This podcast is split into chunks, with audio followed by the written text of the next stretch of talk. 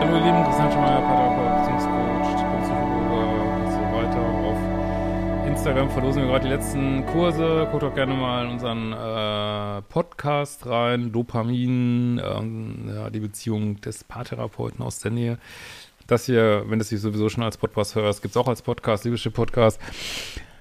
Ähm, neun Kurse kommen am 1.1. Äh, findest du auf liebische.de und heute haben wir mal wieder so eine Frage zu Freundschaft Plus. Hallo Christian, keine außergewöhnliche Frage. Ich freue mich trotzdem sehr über eine Antwort.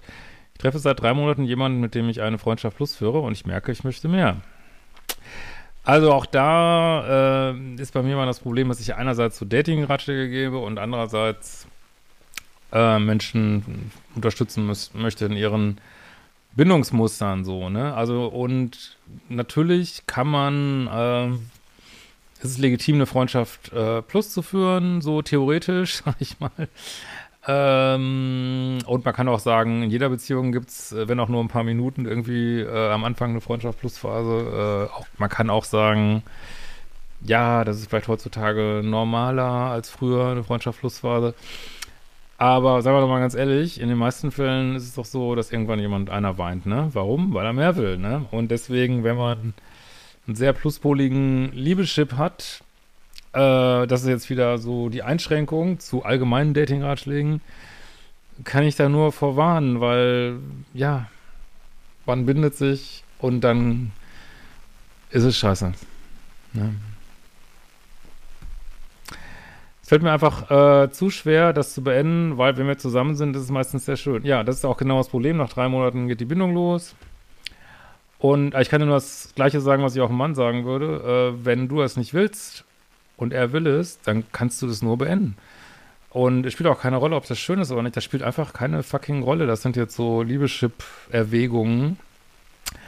Weil deine, dein seelisches Wohlbefinden sollte immer wichtiger sein, ob du eine bestimmte Beziehung fortsetzt oder nicht. Ich meine, ich weiß, das ist akademisch und das ist äh, im Einzelfall super schwierig, aber du lügst dir in die Hose. Du sagst dir jetzt, ja, vielleicht will er ja in vier, einem Monat später keine Freundschaft plus mehr oder in fünf Monaten. Und ich sage dir, die Wahrscheinlichkeit ist extrem gering, weil warum sollte er das machen, wenn, ähm, äh, wenn er alles schon umsonst kriegt, sag ich mal, äh, und das bisher super gelaufen ist, warum soll er sich eine Einschränkung der Freiheit nehmen, die ihm scheinbar gar nichts bedeutet, so, ne? Wenn er sich noch nebenbei andere Ladies klar machen kann und seine Freiheit hat und er kriegt von dir aber auch alles, ähm, weiß nicht, ob das so ein guter Weg ist, ne? Und deswegen wenn man eher auf Beziehungen aus ist, würde ich immer sagen, Ferse im Boden rammen, Freundschaft plus, hast du einen Schaden. Gibt's nicht mit mir und da gar nicht erst sich reinrutschen lassen, so, ne? Das ist meine Meinung, ne? Gut, aber ich glaube, es kommt noch dicker. Es fällt mir einfach schwer, das zu beenden. Ja, äh, ich merke zunehmend, dass er sehr gut darin ist, mir die Schuld für sämtliche Streit zu geben. Ist das schon toxisch? Nein, ist total normal. Was garantiert immer die Schuld? Ist doch klar, dass du mal die Schuld hast. oh, okay. Äh, Achtung, Triggerwarnung. Ähm, außerdem hat er eine Situation, in der ich sehr betrunken war, dafür genutzt, beim Bettsport seine Wünsche durchzubringen. Wo ist denn der Freundschaftsanteil in eurer Freundschaft plus? Würde ich mal, mich mal interessieren. Also ich will mir das jetzt gar nicht ausmalen, was du damit meinst. Ich will auch niemand anträgern, aber halten wir doch mal fest. Also du hast immer Schuld. Er will sich nicht committen und er achtet deine Grenzen nicht oder latscht einfach äh, gnadenlos rüber. Wie sehr wollen wir uns gar nicht vorstellen. Aber es ist schön und es ist eine Freundschaft bloß. Finde den Fehler, würde ich sagen. Ne? Äh. Er weiß, dass ich mittlerweile mehr möchte und sagt, dass es mir gut geht. Das verstehe ich nicht so richtig den zweiten Halbsatz. Sucht aber trotzdem den Kontakt. Ja, oh mein Gott, weil er äh, Bettsport und alles, äh, er kriegt alles umsonst, muss aber keine Beziehungsarbeit leisten und ähm, ja, mir gelingt es scheinbar noch, äh, Wünsche durchzudrücken, die du gar nicht hast. Ich weiß gar nicht, was ich dazu sagen soll. Was soll daran gut sein? Auch nur ansatzweise.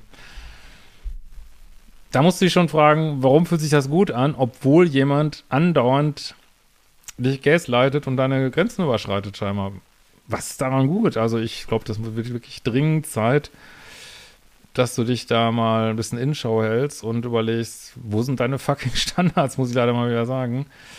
Äh, weil das ich, ist schon ein krasser Fall von, ja, so, weiß jetzt nicht genau, was die Gründe dafür sind, also was du mit schön jetzt genau meinst, aber ich kann nur sagen, die eigene, also in, in dieser körperlichen Welt geht es eigentlich nur um Grenzen. Es geht immer um Grenzen, es geht immer um Grenzen, es geht immer um Grenzen. Und wer keine Grenzen zieht, wird hier wie ein Panzer übergemöngelt in dieser Welt. Das ist einfach so.